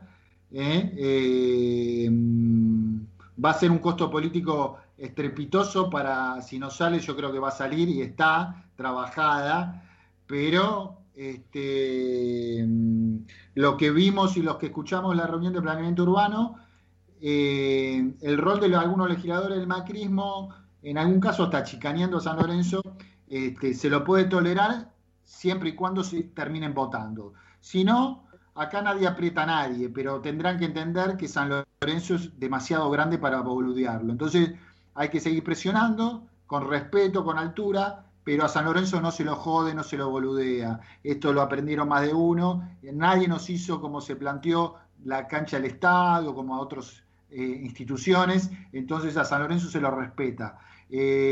así que hay que estar día a día. Sería, Beto, sería categórico que en un trabajo político hacia adentro del fútbol argentino, la Asociación de Fútbol Argentino y la Liga Profesional asuman una posición pública de apoyo a la ley de rezonificación. Y ese es un trabajo que hay que hacerlo sin, sin estridencias, pero sumando que hay mucho acuerdo y mucho apoyo en otros clubes, en gente del mundo del fútbol, a entender que esto ha sido una epopeya de la gente de San Lorenzo. Eh, no he escuchado eso y me parece que sería contundente que los otros clubes, la institución que cobija al fútbol argentino, pueda tener una posición pública al respecto. Sí, sí, sí, sí, es importante que la, que la AFA, la entidad madre, se pronuncie al respecto. Este, no va a pasar, este, sabemos, ¿no? ¿Cómo, Maxi? No va a pasar porque Tapi y Tinelli no se llevan bien. No, bueno, pero a ver, Hay yo... lucha de egos, de poder. Eh, no sé, pero esto tiene que trascender, Maxi. Este, ¿Viste cuando te hablan de política de Estado? Lo de San Lorenzo, yo escucho mucha solidaridad de muchos eh, simpatizantes de otros clubes eh, en cuanto a que... ¿Cómo, Maxi? De la boca para afuera. No, no, te digo, de gente que es hincha de otros clubes. Les cuesta reconocer la grandeza de San Lorenzo. ¿Cuántos equipos en el mundo hicieron o van a hacer tres canchas como San Lorenzo? No, no quieren. No, ahí escuchábamos el audio en su momento que, llegó de parte de las redes sociales, que eh, escuchar al Diego Maradona, no hablando de este caso, ¿no? Pero diciendo que lo que a muchos les cuesta, que San Lorenzo, estamos en una audición partidaria que nos escucha fundamentalmente la gente de San Lorenzo, pero este, no te van a reconocer que San Lorenzo eh, fue el doble de Racing en, los peores momentos, que el doble de Independiente en cuanto a, lealtad, acompañamiento, pero eso es entre nosotros que lo sabemos. Es verdad que a otro le va a costar, pero tiene, esto es un tema trascendental, porque le robaron a San Lorenzo en la dictadura, le robaron. Entonces, este, yo encuentro igualmente de parte de hinchas de otras instituciones, de hecho el legislador este, que salió con nosotros, que levantó el proyecto, es hincha de River y, lo está defendiendo muy bien, porque entre paréntesis se dijo que se necesitaba otro aire, ¿no? que lo de Santoro no rindió, por más que tiene muy palabras muy eh, flexibles en cuanto a su vocabulario, Santoro, hincha de San Lorenzo, eh, muchas veces eh, el macrismo en el juego parlamentario de ser mayoría pedía otro interlocutor. en ese sentido, Santoro no era, no era lo mejor. Espero que el macrismo responda y cumpla con los, si es que, que, cumpla con los compromisos. ¿eh? Si no, este, no se la van a llevar de arriba, no se la van a no se está amenazando a nadie. Pero el macrismo tiene que cumplir, tiene que cumplir y a empezar a rápidamente este, empezar a dejar la chicana del planeamiento urbano de la primera reunión y pasar a entender que San Lorenzo merece, con los cambios que necesita arquitectónicamente, porque planteaban que la calle de atrás, de Avenida La Plata, algunos cambios se tenían que hacer. Pero bueno, San Lorenzo está a la altura. Eh, vamos con el informe en una semana importante para Brancoli, eh, porque, porque bueno, él lo va a decir, porque es importante y el informe está dedicado un poquito a, a la parte familiar, ¿no, Javi? Gracias, Beto, querido, compañeros, que aparte amigos que compartimos este programa. Sí, esta semana este, partió, se fue de viaje Remo José Catoni, mi suegro, pero la verdad que uno diría, no vas a hacer un programa de radio, vas a hablar de tu familia, de tus temas. Pero quiero reconocer y decir que era un personaje tan identificado con San Lorenzo eh, y era un oyente fiel de este programa. Esperaba ansiosamente ya últimos años un problema de salud bastante importante, este, con poca movilidad, escuchaba religiosamente, religiosamente este programa y podría decir que esta columna, que este breve informe, en parte es de él. Eh, este informe nace básicamente de un libro que me regala Remo ya hace unos años, Memorias del viejo gasómetro de Enrique Escande, un periodista, un excelso periodista que contó historias de todo tipo, de fútbol, de política, de cultura, de barrio, de carnaval, de tango. Eh, un libro para no perderse, creo que está agotado. Y esas historias inspiraron en buena medida los informes que hacemos los domingos acá a la noche. Así que dedicado a él, a su memoria y a que nos ayudó a construir este espacio de Boedo en mí este, desde este lugar. Eh, nunca combinaba ninguna ropa que no fuera azul y roja, créanme. ¿En Y si serio? algunos broches, sí, y si ¿En la vida broches- cotidiana? La vida cotidiana, le digo, personaje en serio. Nació en un circo, porque sus papás eran artistas itinerantes de un circo, y fue hincha enfermo de San Lorenzo, socio vitalicio, fanático, cabulero empedernido, y se vestía siempre con algo azul y rojo. Si algunos broches en la soga se mezclaban con los colores incorrectos, él iba y los separaba, nunca iba a quedar un broche azul al lado de uno amarillo, te lo aseguro. Hizo cantidad de pibes, y puedo dar fe de esto, de- y pibas de, de este glorioso club, incluso cuando ya habían elegido otros colores. Eh, su coraz- ma- na- bar- barrio de Mataderos, vecino del barrio de Mataderos, muy querido, eh, ¿De trabajó de te acordás? Sí, yo sí, nací en la calle Basualdo y Alberdi, Beto. A tres cuadras de mi casa. Exactamente. de donde me es de la zona de la radio también, ¿no? Es un vecino de la radio. Pero bueno, nació en Mataderos, pero su corazón siempre estuvo en Boedo y San Juan. Lleno de cuervos. Matadero es un barrio cuervo, aparte de Chicago. grandes banderas que pueblan la tribuna de San Lorenzo, Mataderos, mata Mataderos, decía en una época una bandera, muchos cuervos en Mataderos. Bueno, pero él siempre tuvo el corazón en Boedo y San Juan como el tango que acompaña este informe. Gracias Julio por el primer audio.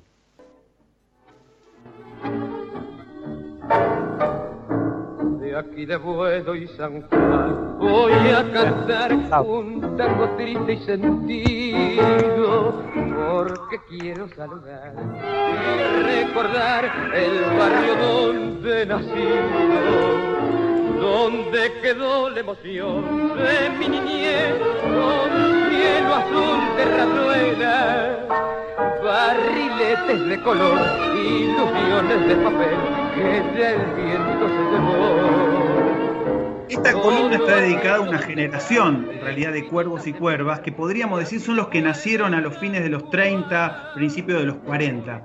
Eh, da esa edad de nuestros padres y abuelos. Son los que nos hicieron hinchas enfermos de estos colores. Eh, vieron y tuvieron una, una particularidad en la historia, ¿no? Vieron cuando se habla de las generaciones. Algunos hablan de la generación del 80, de la generación del 37, la generación de la democracia. Bueno, esta generación tuvieron el gusto y el dolor de ver el auge y esplendor del club, pero, pero también la caída y la decadencia, ¿sí? Eh, nació Remo el 3 de diciembre del 41 y esta década comienza con Lángara y Martino en la delantera, ¿sí? aquel vasco y aquel jugador que lustró Europa después. Eh, después va a llegar Farro, Pontoni, de Banfield y de Newell's, eh, y van a ser uno de los equipos más memorables del fútbol argentino. La década del 40 fue la mejor en términos deportivos e institucionales para San Lorenzo. Enrique Pinto, según Adolfo Res, fue el presidente que logró el crecimiento más espectacular del estadio y de las instalaciones, prosperidad y crecimiento permanente. Eh, un crecimiento que ya había este, dejado en las bases Pedro Videgain. Desde Videgain hasta Pinto creció San Lorenzo y podríamos decir desde Irigoyen hasta Perón. Videgain fue un radical irigoyenista que mucho tuvo que ver esa opción política con el crecimiento de San Lorenzo y los, años 40 fueron los años de esplendor eh, de- del fútbol argentino, de la sociedad, de los trabajadores eh, y fue la década peronista. Por eso escuchamos este segundo audio con este instrumental de la marcha peronista que así nos acompaña. Julio, gracias. Audio 2.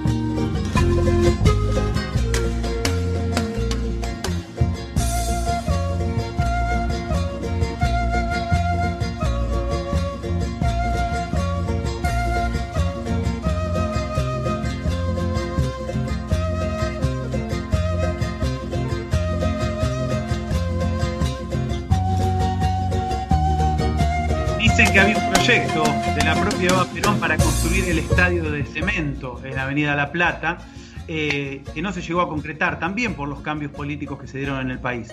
Para esta camada de cuervos y cuervas, el ídolo máximo fue José Francisco Sanfilippo.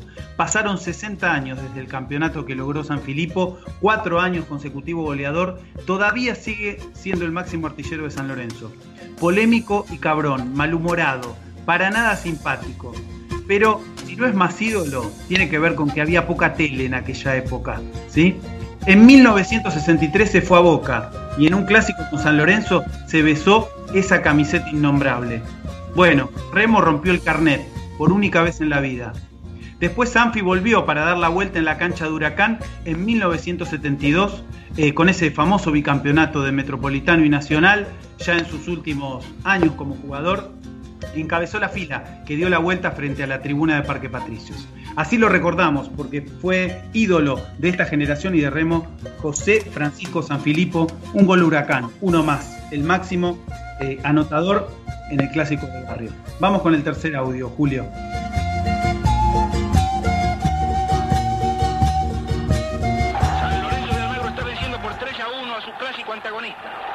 Trata de aumentar la ventaja. Ataca ahora por intermedio de Bollo. Se lleva la pelota largo, estrecho, lanza al centro, ataca a San Filipo, se coloca solo frente al arco.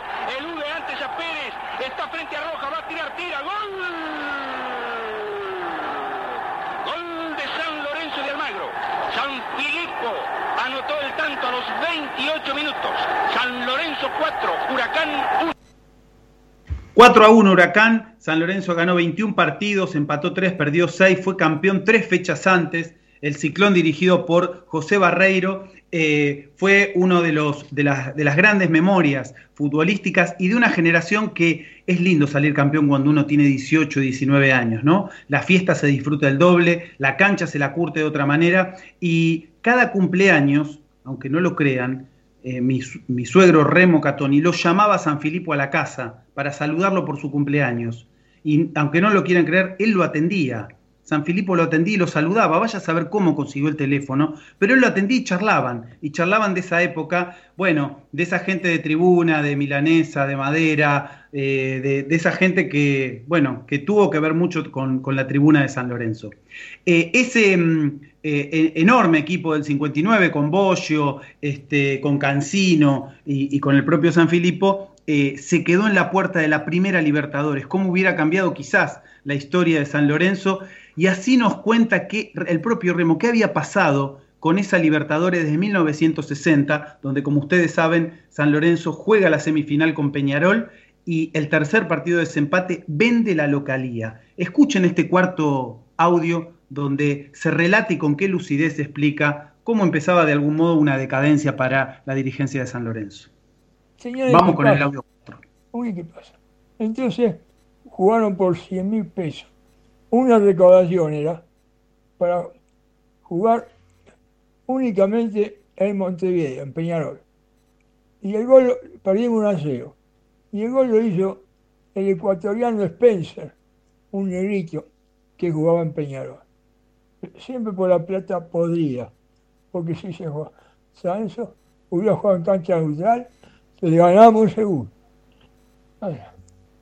esa espina va a quedar para siempre, ¿no? Clave, eh, esto, ¿eh? clave en la historia de San Lorenzo. Este... Clave en la historia de San Lorenzo. Y algunos dicen que ahí. ¿Esto es de Remo Catoni? del mismo. Del mismo Remo José Catoni que cuenta esto y creo que con una lucidez dice la maldita plata, porque ahí San Lorenzo empieza a irse de Avenida La Plata, eh, va a tener eh, dirigencias como alternativas, pero discontinuas en cuanto al proyecto va, a estar de algún modo cubierto porque San Lorenzo gana mucho en esa época. Gana el 68 con los matadores, el bicampeonato, el 74, pero se venían construyendo otra decadencia que va a tener que ver con dos años catastróficos que todos conocemos, el cierre del gasómetro y el descenso que marcaron esos dos años tremendos, ¿no? En plena dictadura ambos hechos, ¿no? Sin la posibilidad de protestar y esa generación de cuervos fue la que hizo el 82. Yo me acuerdo porque, bueno, Beto, vos también te acordás, mi viejo me llevaba a ver a San Lorenzo en el 82, bueno, Remo organizaba caravanas, iban caravanas de Avenida La Plata, para donde se jugaba, cortaban los papelitos, se disfrazaban en la tribuna, era un verdadero carnaval, y lo hizo esta gente, la misma gente que nos hizo querer estos colores. San Lorenzo fue sobreviviendo eh, y fue levantándose después de haber tocado fondo, por eso escuchamos este quinto audio, Julio, muchas gracias.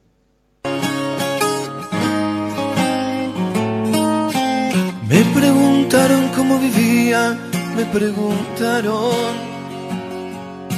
Sobreviviendo, dije, sobreviviendo. Tengo un poema escrito más de mil veces. En él repito siempre que mientras alguien. fue la que porque vamos a hacer tres canchas porque hicimos primero hicimos la segunda. Esta generación, porque era la gente grande, era la gente de, nuestra edad ahora, digamos, pagaba doble entrada para ir a la cancha. O sea, se pagaba la, la tribuna y se pagaba una entrada más que iba para la construcción del estadio.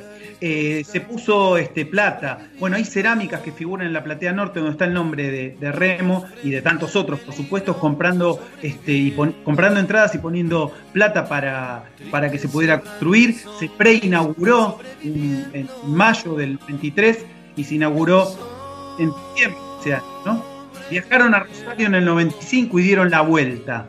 Eh, y haber conseguido la casa propia fue un momento de empezar a levantarse. Como se levantó el estadio, se empezó a levantar San Lorenzo. Después de 21 años consigue un título y así se inauguraba el estadio el 16 de diciembre de 1993 con este relato inconfundible. Alejandro con el Julio. Hace tiempo. espere un poco. Tengo que tener exactamente el tiempo.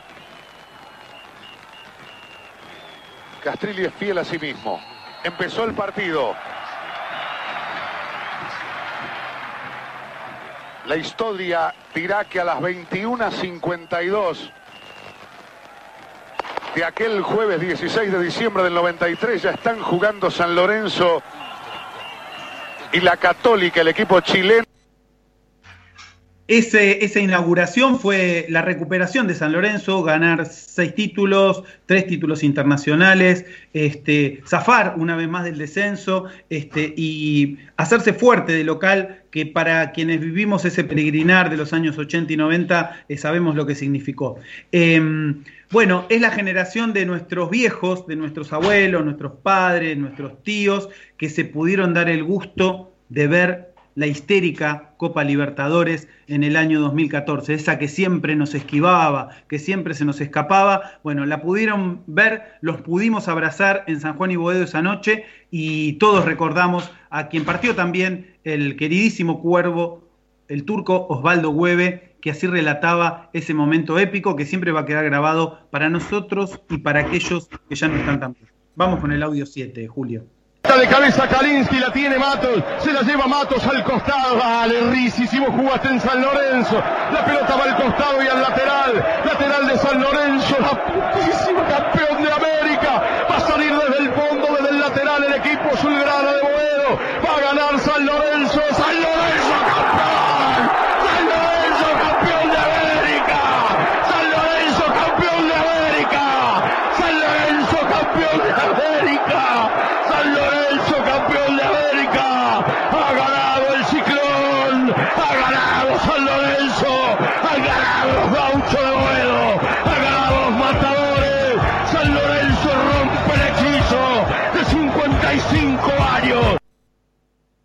San Lorenzo es un viaje, un sobresalto permanente, decía Soriano, una eterna vuelta, a primera, a salir campeón, al barrio. Es una vuelta, es un viaje, buen viaje, Remo. Eh, una anécdota lo pinta. Lo estaban por operar ya en el último momento porque estaba mal de salud y le tenían que sacar el vaso. Y como saben, esas noches de hospital, frías, ¿no? Feas. Y cuando se estaba yendo para que lo operen, decían, me van a sacar el vaso, pero ya tenemos la copa. Como el tango, Remo, siempre estamos volviendo y no nos olvidamos. Por eso te dedicamos este candombe de Cita Rosa y este informe donde siempre te vamos a recordar. Un abrazo.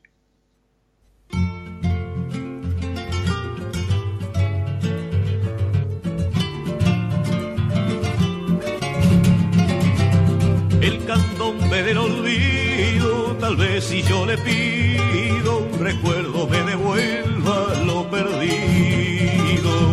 El candombe del olvido, tal vez si yo le pido un recuerdo me devuelva lo perdido.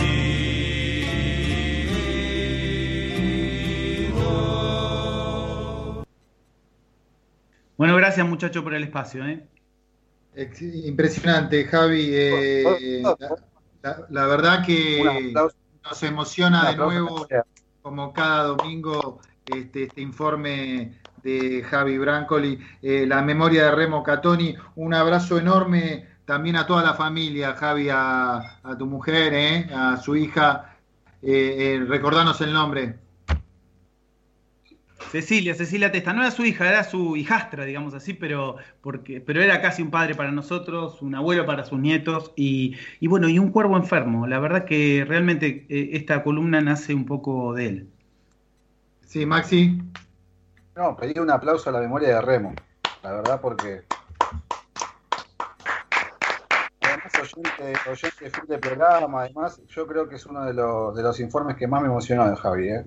Eh, hizo Sí. muy buenos informes, pero este de verdad no, no pude dejar de escucharlo ni un segundo. Te felicito, Javi. Porque fue con las tripas y con la emoción. Este, un abrazo enorme. Tengo dos, tengo Ajá. dos mensajes. Sí, que tengo dos mensajes. Bueno, un, eh, Humberto, un amigo de la familia, justamente el año 45, que me escucha porque es más fanático de Javi que mío. Y bueno, un tío también, Walter, hincha de River, que, que me pone en el mensaje, voy a seguir eh, viendo el programa por, por Javi. Así que bueno, me está Sí, desbancando creo los más fanático de Javi que, que nuestro, digamos, ¿eh? empezando por Lidia Maffei, mi madre, este, los informes que muchas veces Laura López, siendo de otra institución como la de Julio Pardo, eh, prefiere estos informes. Este, ahí Sí. Daniel, Daniel Urdiales manda un saludo. Este, Beto, lindo programa. El segmento histórico demuestra que San Lorenzo trasciende el libro de Escande. Me lo regalaron para un cumpleaños de familiar, un familiar de Racing. Y Escande no era cuervo, dice. Sin embargo, percibió notablemente nuestra esencia. Abrazos. Bueno, un saludo en nombre a todos. Lo último para cerrar y alguna para el plantel, para el partido de contra el Dosivo, ¿hay algo que agregar?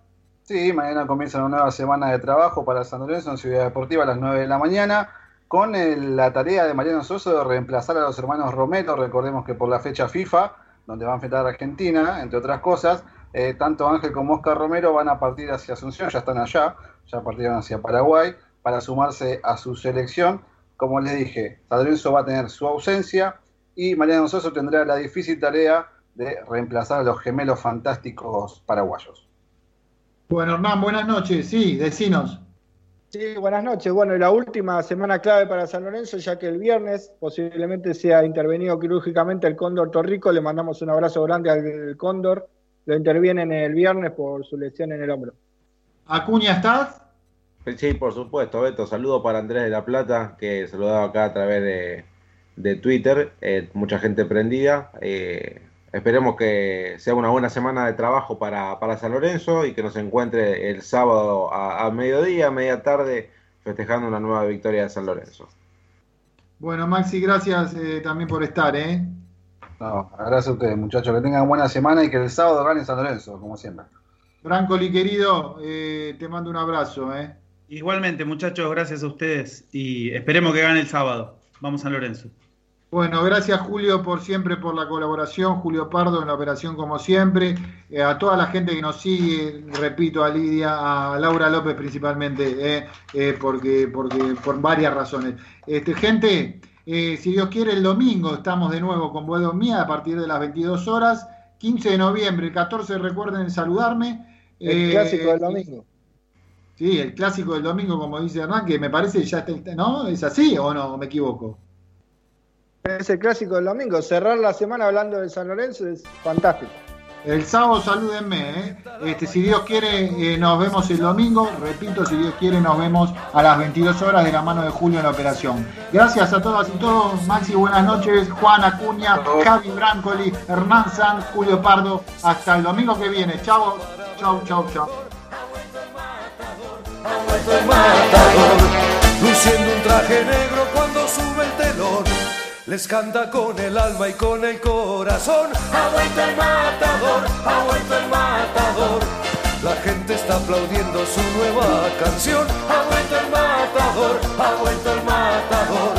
Pero algo en su mirada le cambia el color. Ha vuelto el matador, ha vuelto el matador.